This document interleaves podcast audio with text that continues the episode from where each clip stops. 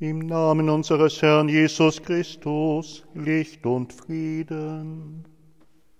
Liebe Zuhörerinnen und Zuhörer, liebe Freunde des Rotenbergs, so viele Kriege, so viele Auseinandersetzungen, so viel blutige Erinnerungen an schreckliche Ereignisse aus unserer Geschichte, dass es so viele Gedenk- und Erinnerungstage gibt. Warum komme ich heute drauf?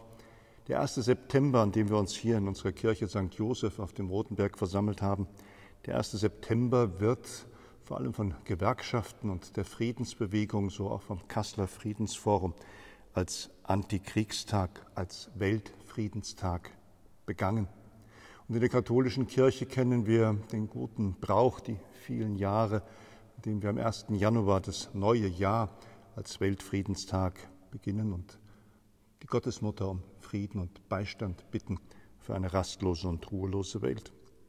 Heute nach Kassel an den Obelisken, das schöne Mahnmal, das in vielen Sprachen der Erde daran erinnert, dass die Menschen fremd auf dieser Erde sind und dass das Gastrecht das Allerwichtigste und Höchste ist, dass es einen Schutzort geben muss für Menschen auf Flucht und Vertreibung. Dort haben sie sich heute versammelt und haben in Ansprachen und Aufrufen eben die Welt zum Frieden mahnen wollen. Die kleine Gruppe, vielleicht von 250 Teilnehmern, natürlich Bundestagsabgeordnete, Mandatsträger und die vielen Akteure aus den Gewerkschaften und den Friedensbewegungen dabei. Für die evangelische Kirche der Sozialpfarrer Stefan Nadolny und für die katholische Kirche der im Vorstand seiende Pfarrer Biedenbach der Pax Christi Organisation. Ja, auch die Katholiken haben eine Friedensorganisation.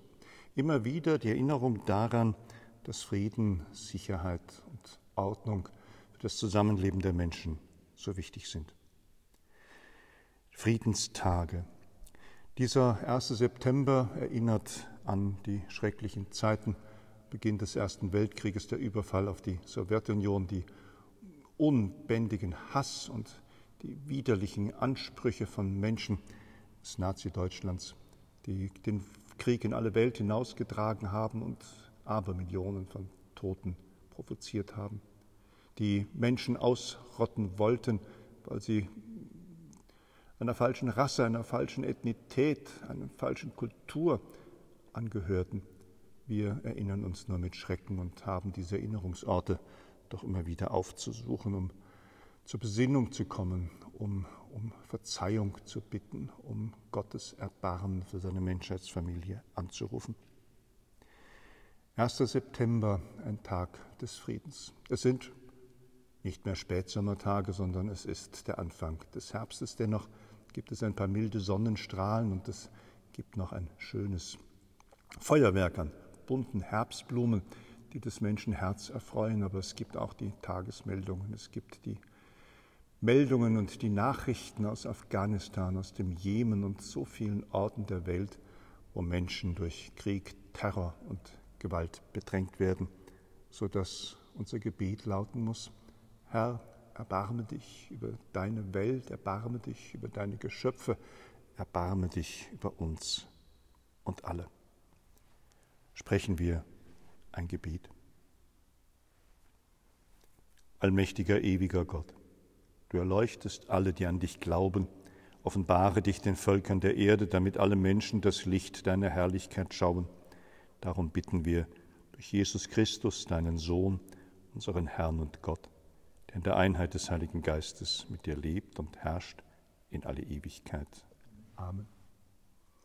Ja, wie schön ist Friede, wie schön ist Gemeinschaft, wie schön ist das Zusammenleben der Völker und Kulturen, der Menschen aus allen Himmelsrichtungen, wenn sie sich in gemeinsamen Streben und in einer Solidarität füreinander engagieren. Und wie bitter, wie kalt und einsam, wie grausam und herzlos ist es, wenn Menschen einander nichts gönnen und wenn einer über den anderen herfällt wenn ganze Völker und Kulturen angegriffen und nahezu ausgerottet werden, wenn man die Schwächsten und die Ärmsten drangsaliert. Im Evangelium des Tages aus dem Lukas-Evangelium hören wir, dass Jesus unterwegs ist in den Städten und das Evangelium verkündet. Wovon? Die frohe Botschaft vom Reich Gottes, von der großen Gemeinschaft, von der großen Vision und von dem großen Ziel für alle Menschenkinder, bei ihm zu sein.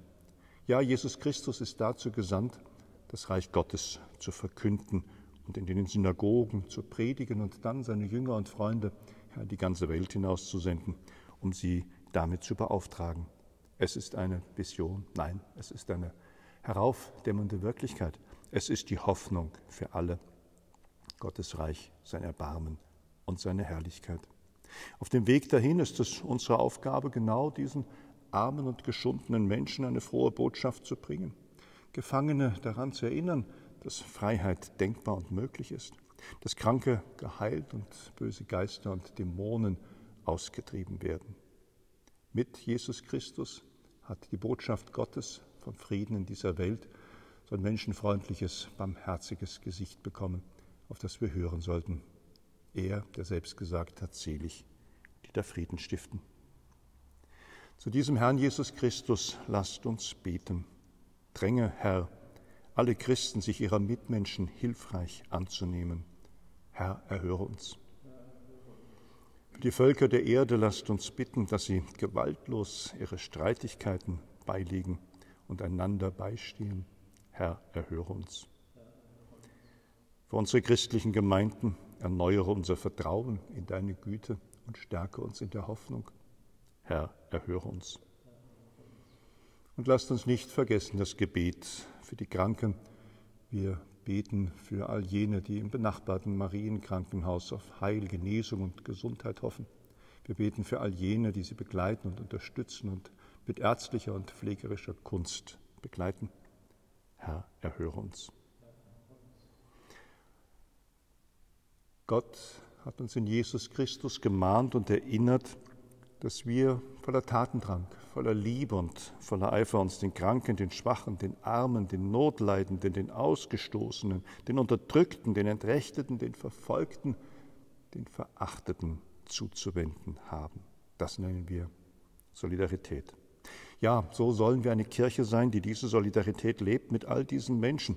Und das muss dann konkret werden. So konkret, dass die helfende, dienende Hand auch den Bedürftigen erreicht.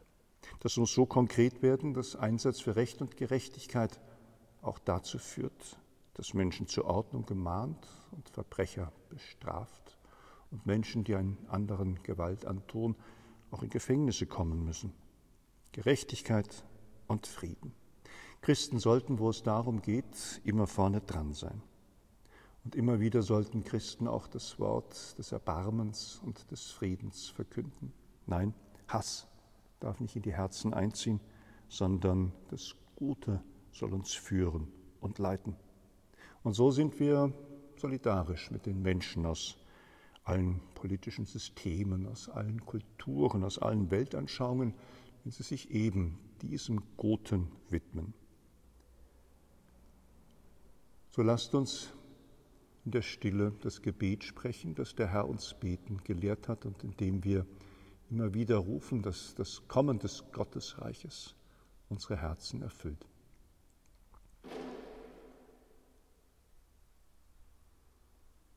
Unsere betende Gemeinschaft soll der Segen Gottes begleiten. Er soll uns führen und leiten und all die lieben Menschen, die uns vor Augen sind, beschützen und bewahren. Der Herr sei mit euch. Es segne und bewahre euch der allmächtige und gütige Gott, der Vater, der Sohn und der Heilige Geist.